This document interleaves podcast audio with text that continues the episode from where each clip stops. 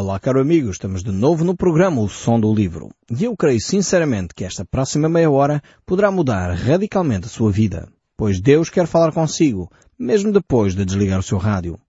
Eu sou Paulo Chaveiro e hoje vamos voltar ao livro de Amós, no capítulo 8. Nós vamos aqui encontrar uma quarta visão do profeta Amós. A visão eh, de um cesto cheio de fruta. Uh, esta imagem aqui vai trazer à nação de Israel uma reflexão séria sobre as várias oportunidades que Deus já lhes tinha permitido. Uh, realmente o próprio Jesus utilizou uh, esta imagem, imagens da natureza, imagens do dia a dia, imagens até da agricultura, para falar ao seu povo. Então nós vamos ver aqui o texto bíblico no livro de Amós, no capítulo 8, verso 1, diz assim, O Senhor Deus me fez ver isto. Eis aqui um cesto de fruta de verão. Este cesto aqui representa, de alguma forma, eh, uma mensagem dramática para o povo de Israel. Era, de alguma maneira, uma mensagem eh, de fim, de términos, um fim, no fundo, eh, de uma safra. Deus aqui aponta para o final uh, da colheita, ou seja, os frutos de verão. Deus uh, havia colhido tudo aquilo que era possível colher uh, para com a nação de Israel durante muito tempo. agora então já não havia mais nada para fazer em relação à nação. Eh, Deus tinha durante séculos, e literalmente séculos, milhares de anos, Deus tinha tido paciência para com esta nação. Deus tinha dado oportunidades para com esta nação. E agora realmente os frutos da paciência, podemos usar esta imagem, estavam-se a esgotar. Israel era como se tivesse colhido os últimos frutos, se reti tivesse retirado as últimas oportunidades. E por isso mesmo agora iria ser submetido uh, a uma experiência séria de julgamento. Quando a safra termina, quando a colheita chega ao fim, o terreno no fundo é limpo, é preparado para depois ser plantado mais tarde. Eh, então é retiradas as velhas plantas, eh, em alguns casos faz-se a poda, eh, então é necessário preparar o terreno para que de facto a situação volte a ser uma, uma nova safra. A Israel agora tinha esgotado já todas as suas oportunidades e Deus diz, ok, a colheita terminou, o tempo é tempo de limpar, o campo tem de ser novo, uh, trabalhado, tem de ser novo, tratado, e Israel de alguma forma já não tinha mais nada para uh, oferecer, já não havia mais oportunidades. Jesus usando essa mesma imagem da, da, da safra, da, da agricultura, ele diz, quem permanecer em mim e eu nele, esse dá muito fruto. Porque sem mim nada podeis fazer. Nisto é glorificado meu Pai, em que deis muito fruto. Jesus realmente fala nesta, nesta imagem também da colheita para cada um de nós. Todo o tempo é tempo de produzirmos fruto uh, na nossa vida. É, então o fruto aqui eh, pode ser atitudes, atitudes de justiça, atitudes de misericórdia, pode ser amor para com o próximo. O dar fruto aqui não é só necessariamente partilhar o Evangelho com outros. Muitas vezes nós temos visto esta ideia de dar muito fruto como pessoas que chegam a conhecer Cristo através do nosso testemunho. Mas não é só isso. Uh, o dar muito fruto aqui é ter uma atitude uh, semelhante à de Jesus. E como é que era essa atitude? Jesus diz, aprendei de mim que sou manso e humilde de coração. E, então é estas duas atitudes que Deus quer ver em nós. Este fruto que Deus quer ver uh, ser produzido na nossa vida. Então, mansidão e humildade. E depois a Bíblia nos mostra que nós devemos ser pessoas que manifestam amor para com o próximo. E o apóstolo Paulo escreve uma carta tremenda uh, no, em 1 Coríntios capítulo 13.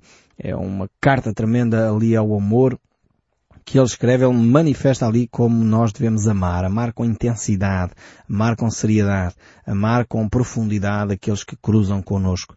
E depois, em consequência disso, nós vivemos em união com Deus. E por isso mesmo, quem permanece em mim, é, ele começa esta reflexão dizendo isso, quem permanece em mim ou nele, esse dá muito fruto. Ou seja, nós não podemos dar fruto desligados de Deus. Nós não podemos dar fruto, eh, fruto verdadeiramente espiritual, desligados do nosso Deus. Alguns de nós têm-se divorciado, entre aspas, de Deus por causa eh, da forma como determinados religiosos vivem a fé. E a pessoa pensa assim, bem, Se Deus é como aquela pessoa diz, eu não quero ter nada a ver com aquele Deus. E, e tem toda a razão. Se Deus é como aquela pessoa diz, a questão é que Deus não é muitas vezes como aquelas pessoas dizem. Porque elas não são coerentes, não vivem a eh, fé da forma correta. Proclamam um Deus de amor, mas vivem como tiranos. Proclamam um Deus que é compassivo, mas vivem a vida a dizer mal dos outros. Isto não é cristianismo. O cristianismo é aquilo que transforma o coração. E nós temos que ser permeáveis à voz de Deus. O cristianismo não é ser perfeito, atenção. Porque todos nós erramos, todos nós falhamos. Mas temos de ser pessoas dispostas a mudar. Pessoas dispostas a reconhecer o erro. Quando somos confrontados com o nosso erro, nós podemos dizer, olha, peço perdão, porque de facto não deveria ser assim. E tenho que trabalhar esta área da minha vida. Se tu dizes que eu fiz isso, então eu tenho que trabalhar esta área da minha vida. E estar disponíveis para Deus mudar o nosso caráter. Isto é vital. Não interessa a, a, nossa idade, não importa quantos anos nós já temos, uh, uh, porque sempre podemos mudar a nossa maneira de ser para melhor. Sempre podemos mudar a nossa maneira de ser para melhor. Nós temos recebido uh, N cartas e telefonemas dos nossos ouvintes pelo país fora, de pessoas que têm estado a ouvir o programa Som do Livro, têm ouvido a palavra de Deus e têm se conformado com a palavra de Deus e os relatos são que essas pessoas hoje estão melhores, têm mudado a sua atitude. Os seus casamentos mudaram, os seus comportamentos na vida familiar estão diferentes. Eh, quantos telefonemas nós já recebemos de pessoas a dizerem, olha, o meu pai, o meu marido, o meu irmão, o meu amigo, é, era terrível nesta, naquela área e agora tem ouvido o programa e agora começa a mudar estas atitudes maridos que eram autoritaristas e eram violentos e eram uh, pessoas uh, que tinham um comportamento frio e distante, passaram a ser afáveis, compreensivos, pessoas que começaram a ajudar as suas esposas, esposas que eram talvez muito uh, irritadiças e estavam constantemente a criticar o seu marido, passaram a ser pessoas mais afáveis, mais brandas, com palavras mais amigas para com, com os seus cônjuges. Realmente as coisas têm mudado porque as pessoas se têm conformado com a palavra de Deus. Não quer dizer que essas pessoas são perfeitas, de forma alguma. Estamos num processo, um processo de transformação. Mas esse processo de transformação ocorre na medida em que nós deixamos Deus falar no nosso coração. E o povo de Israel aqui já tinha chegado ao fim. Já não tinha mais uh, ponta por onde se lhe pegar. Uh, e por isso mesmo Deus estava a dizer através da Mós que uh, a nação tinha colhido estes frutos de verão. E prossegue aqui o verso 3 do capítulo 8 do livro da Mós a dizer, mas os cânticos do templo naquele dia serão uivos, diz o Senhor. Multiplicar-se-ão os cadáveres em todos os lugares, serão lançados fora. Silêncio. Aquele lugar eh, que em tempos tinha sido um tempo, uh, espaço para glória, para honra ao nome do Senhor, uh, o espaço onde o povo cantava cânticos de glória a Deus, tinha se transformado num lugar horrível, um lugar de cadáveres, um lugar de silêncio, um lugar de, de miséria, um lugar e isto pode acontecer na nossa vida. Pessoas que eram cristãs, foram toda a vida à igreja, começaram a alimentar amargura no seu coração. Começaram a dobrar os seus joelhos diante da amargura, diante das imagens, diante de ídolos, diante de pessoas, e começaram a perder a perspectiva do divino. Perderam a perspectiva do eterno. Perderam a perspectiva da serenidade e da paz de espírito. E, e por isso tornaram-se pessoas amargas. Aquilo que em tempo uh, foi uma pessoa tremenda, um lugar de adoração, passou a ser um lugar de morte. E nós precisamos de recuperar para que não chegue na nossa vida o ponto a que chegou o povo de Israel de não haver mais oportunidades para eles. E eles teriam de sofrer o castigo para se arrependerem efetivamente, perceberem a gravidade dos seus atos. O verso 4 ainda prossegue, ouvi isto, vós que tendes gana contra o necessitado, destruís os miseráveis da terra. Aqui temos, de facto, uma atitude de, de pessoas que não respeitam aqueles que estão carenciados. Uh, e, e, muitas vezes nós vemos isso até nas nossas próprias sociedades chamadas modernas ou pós-modernas, onde os sistemas políticos e sociais já não defendem os que estão efetivamente carenciados. defendem muitas vezes, entre aspas, desculpa uma expressão, aqueles que são espertalhões, conseguem dar a volta ao sistema e conseguem retirar algum proveito do facto de haver lacunas uh, nas, nos decretos-lei, etc.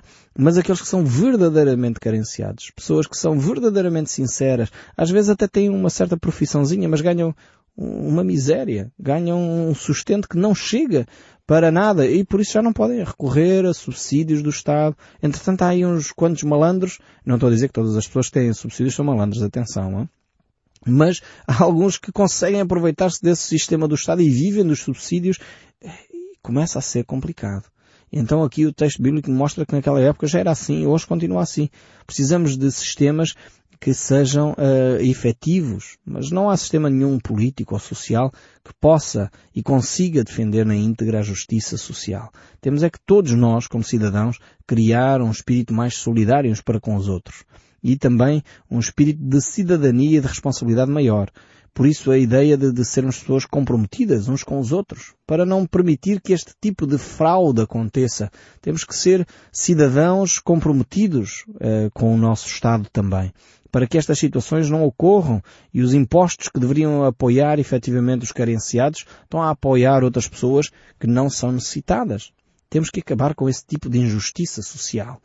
O verso 5 prossegue aqui no capítulo 8 dizendo Quando passará a festa da lua nova para vendermos os cereais? E o sábado para abrirmos os celeiros de trigo, diminuindo a efa e aumentando o ciclo e procedendo dolorosamente com balanças enganosas? Vemos aqui que o profeta condena aqueles religiosos que vão ao templo, mas uh, ao mesmo tempo lá estão eles cheios de ganâncias, cheios de vontade de quererem mais e mais e mais, sem se preocuparem com aqueles que são necessitados, explorando até, se for necessário, aqueles que são necessitados, os pobres.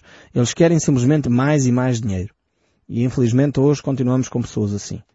Talvez até vão à missa, talvez até vão à igreja.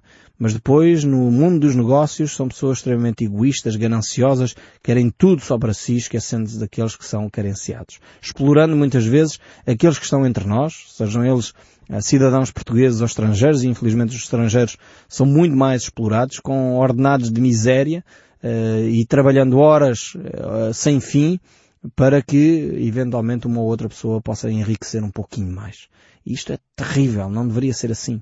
Deveríamos ser pessoas mais solidárias e mais compreensivas para com os outros, dando salários que são justos e procurando o bem-estar daqueles que estão sob a responsabilidade de determinados patrões. É vital isto, aconteça isto. E Deus vai e está atento a estas situações de injustiça social e aqui não está a referir nenhum modelo político. Não, não confundam modelos de solidariedade social com políticas partidárias.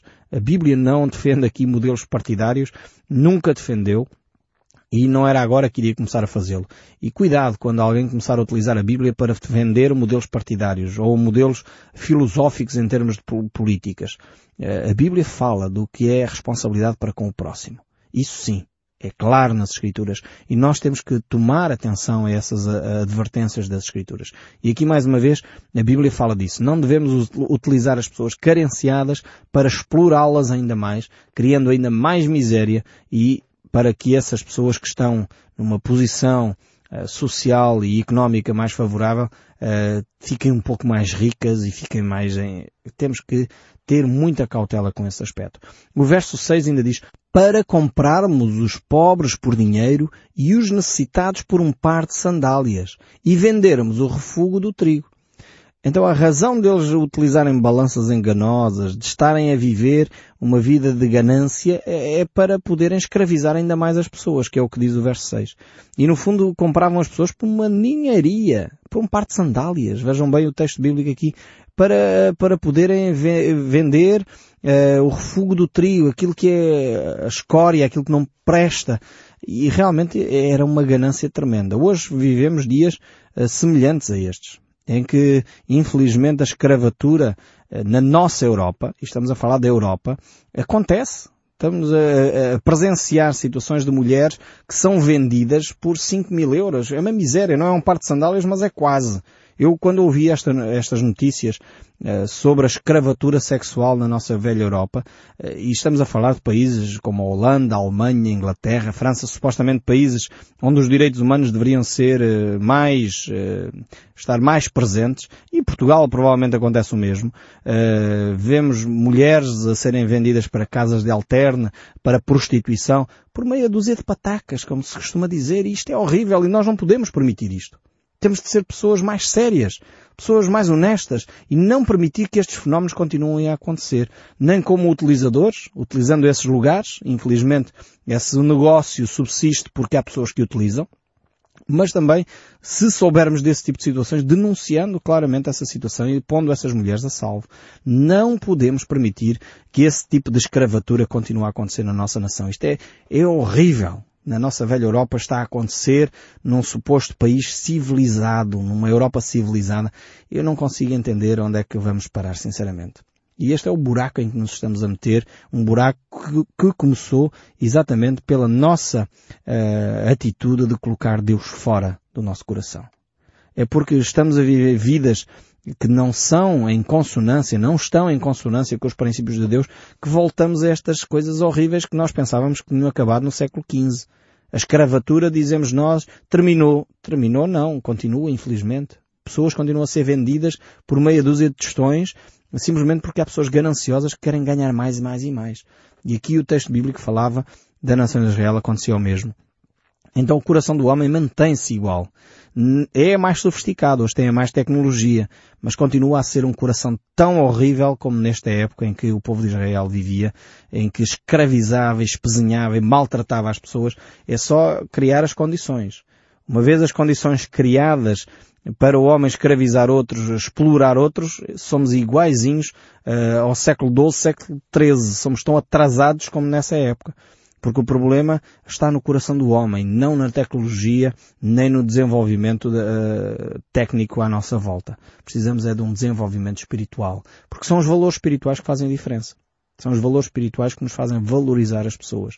São os valores espirituais que nos fazem amar o próximo, considerar o próximo superior a nós próprios, valorizar o ser humano e não desprezá-lo, como acontecia aqui na nação de Israel e tem acontecido ao longo da nossa história, infelizmente, e continua a acontecer na nossa Europa este tipo de fenómenos porque o homem se tem afastado dos valores de Deus. Mas voltando aqui ao texto bíblico, neste capítulo 8 do livro de Amós, o verso 7 diz, Jurou o Senhor pela glória de Jacó, eu não esquecerei de todas as suas obras para sempre. Deus mostra claramente que Deus não, não vai fechar os olhos às injustiças e às coisas boas que se fazem. É verdade que a Bíblia diz que o cristão não vai ser é, salvo pelas obras. A Bíblia não diz isso. A Bíblia diz que é pela graça de Deus, Efésios capítulo 2, verso 8 a 10, é pela graça de Deus, pela fé em Cristo Jesus, que nós somos salvos. Mas a Bíblia também diz que é pelas nossas obras que seremos um, julgados. Diz, por exemplo, em 2 Coríntios, nós encontramos isso, Todos nós compareceremos diante do tribunal de Cristo para sermos julgados de acordo com as nossas obras. Uh, isto é a palavra de Deus, também escrita pelo apóstolo Paulo, e é uma verdade que nós não podemos contornar. Nós iremos prestar contas pela forma como nós vivemos o nosso dia a dia. E Deus irá tomar conta disso, irá olhar para a forma como nós vivemos o cristianismo, os valores que Ele nos deixou e as atitudes que Ele gostaria de ver em nós. O verso 8 aqui do capítulo 8 do livro da Amós prossegue, por causa disso não estremecerá a terra, e não se elutará todo aquele que habita nela, certamente levantar-se-á toda como o Nilo, será agitada e baixará como o rio do Egito. É óbvio que no fundo o que Deus está a querer, dizer é que com estas atrocidades Deus iria ficar quieto, não iria agir. É óbvio que ele tinha que agir. Ele não poderia ficar impávido e sereno a assistir a estas atrocidades que o povo estava a cometer como se nada acontecesse. E ele prossegue no verso 9, Sucederá que naquele dia, diz o Senhor, farei que o sol se ponha ao meio-dia, diz o Senhor Deus, e entenebrecerei a terra em dia claro. Vemos como Deus vai começar a agir e vai começar a agir com fenómenos bem visíveis. Eh, é preciso que o povo seja chamado à atenção claramente que aquilo que eles estão a fazer e a viver não se conforma com a vontade de Deus. Verso 10. Converterei as vossas festas em luto e todos os vossos cânticos em lamentações. Porei pano de saco sobre todos os lombos e calva sobre toda a cabeça e farei que isso seja luto por filho único, luto cujo fim será como o dia da amarguras. Vemos que Deus realmente vai agir com este povo de uma forma a levá-los ao arrependimento, levá-los a perceber todas as atrocidades que eles têm cometido contra o seu irmão, contra o seu próximo. E isso Deus não vai permitir que continue a acontecer. Verso 11, Eis que vem dias, diz o Senhor, em que enviarei fome sobre a terra, não de pão, nem sede de água, mas de ouvir a palavra de Deus. Como seria importante que Deus fizesse isto entre nós que realmente Deus promovesse entre nós fome e sede da palavra, fome e sede de ouvir a voz de Deus. E isto era aquilo que Jesus dizia, uh, que o meu alimento, o meu pão é uh, fazer a vontade do Pai. E eu espero que cada um de nós como cristãos tivesse esta fome, esta sede da palavra de Deus. Verso 12, andarão de mar em mar e de norte até o oriente, correrão por toda a parte, procurando a palavra do Senhor e não a acharão. Naquele dia, as virgens formosas e os jovens desmaiarão de sede. Aqui está a falar uh, da, da, atitude que as pessoas têm para o relacionamento com Deus. Isso é, é o mais importante. Verso 14, os que agora juram pelos ídolos de Samaria e dizem, como é certo viver o teu Deus Odã, e como é certo viver o culto de Berzeba, assim mesmo cairão, e não se levantarão jamais. Deus mostra que de, de facto Ele é o Deus Todo-Poderoso. Não há Deus semelhante a Ele. E as pessoas não podem continuar eh, a ter os seus cultos idólatras uh, sem ter em consideração o amor de Deus para com o seu povo. E por isso mesmo Deus iria colocar um ponto final neste tipo de situação. E foi o que aconteceu. A nação de Israel indo para a Síria e a nação de Judá indo para a Babilónia foi sarada deste mal que era um flagelo nacional, a idolatria. E foi necessário este povo se encontrar uh, debaixo de uma outra nação, uh, debaixo do jugo da escravatura, para poder uh, perceber que a idolatria era algo que, que não podia ser ligado com alguém que teme a Deus. Não poderia ser algo que convivesse em, em harmonia com o relacionamento com Deus. E por isso o povo parou essa idolatria ao passar por esta prova. E era isso que Deus queria promover no coração do seu povo. Espero que cada um de nós possa continuar a ouvir e a tirar as lições, mesmo depois de desligar o seu rádio. Continue a ouvir o som deste livro. Deus o abençoe ricamente e até ao próximo programa.